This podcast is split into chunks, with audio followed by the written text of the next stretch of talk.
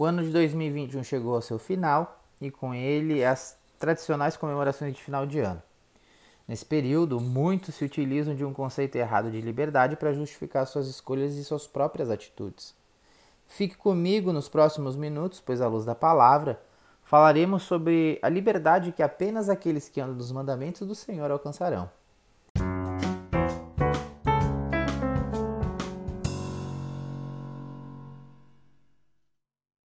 Certa vez, em uma dessas comemorações de final de ano, uma pessoa chega dirigindo até onde nós nos encontrávamos e logo começa a ingerir bebida alcoólica.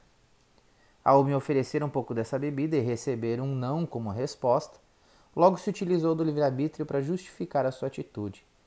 Naquela ocasião, essa liberdade de escolha a autorizava a ingerir bebida alcoólica mesmo quando a lei dizia o contrário. E é interessante como as pessoas se apropriam do livre-arbítrio para justificar as suas escolhas mesmo quando elas são erradas. Elas se utilizam da liberdade de escolha para cometer erros sem ter a acusação da sua própria mente. Buscam, através desse falso conceito de liberdade, cauterizar sua consciência a ponto de não se sentirem culpados. Salomão escreve em Eclesiastes, capítulo 11, verso 9: Siga por onde o seu coração mandar, até onde a sua vista alcançar.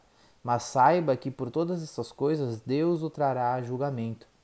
Lá em Romanos, o apóstolo Paulo escreve: Mas o seu coração é duro e teimoso. Por isso você está aumentando ainda mais o castigo que vai sofrer no dia em que forem revelados a ira e os julgamentos justos de Deus, pois ele recompensará a cada um de acordo com o que fez. Ou seja, o livre-arbítrio nos dá a liberdade de escolha, mas não nos isenta das consequências elas terão de ser encaradas, querendo nós ou não, estando nós preparados para enfrentá-las ou não. É por isso que Paulo ressalta lá em Coríntios: todas as coisas me são lícitas, mas nem todas as coisas me convêm.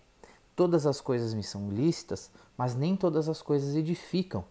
Eu e você podemos fazer o que bem acharmos que devemos fazer, mas não é por isso que nós devemos fazer. E aqui precisamos tomar muito cuidado para não deixarmos de usufruir da liberdade e entrarmos no campo da libertinagem. A liberdade nos dá a opção de escolha.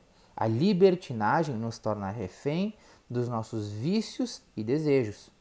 O professor Mário Sérgio Cortella diz o seguinte: Existem coisas que eu posso fazer, mas não devo, coisas que eu devo fazer, mas não quero, e coisas que eu quero fazer, mas não posso. Mas se você deseja fazer escolhas conscientes, sem ter que se preocupar com as consequências, só existe uma forma. No Evangelho de João, capítulo 8, verso 32, nosso Senhor Jesus diz: Se vocês continuarem a obedecer aos meus ensinamentos, serão de fato meus discípulos e conhecerão a verdade, e a verdade os libertará. A verdadeira liberdade está em Cristo Jesus. Caso contrário, viveremos uma falsa sensação de liberdade quando, na verdade, estamos acorrentados a prisões invisíveis construídas pelos nossos desejos e sendo escravizados pelas consequências de cada um deles. O livre-arbítrio deve ser usado para nos aproximar cada vez mais do nosso Criador, pois assim seremos como árvores que crescem na beira de um riacho. Elas dão frutos no tempo certo e as suas folhas não murcham.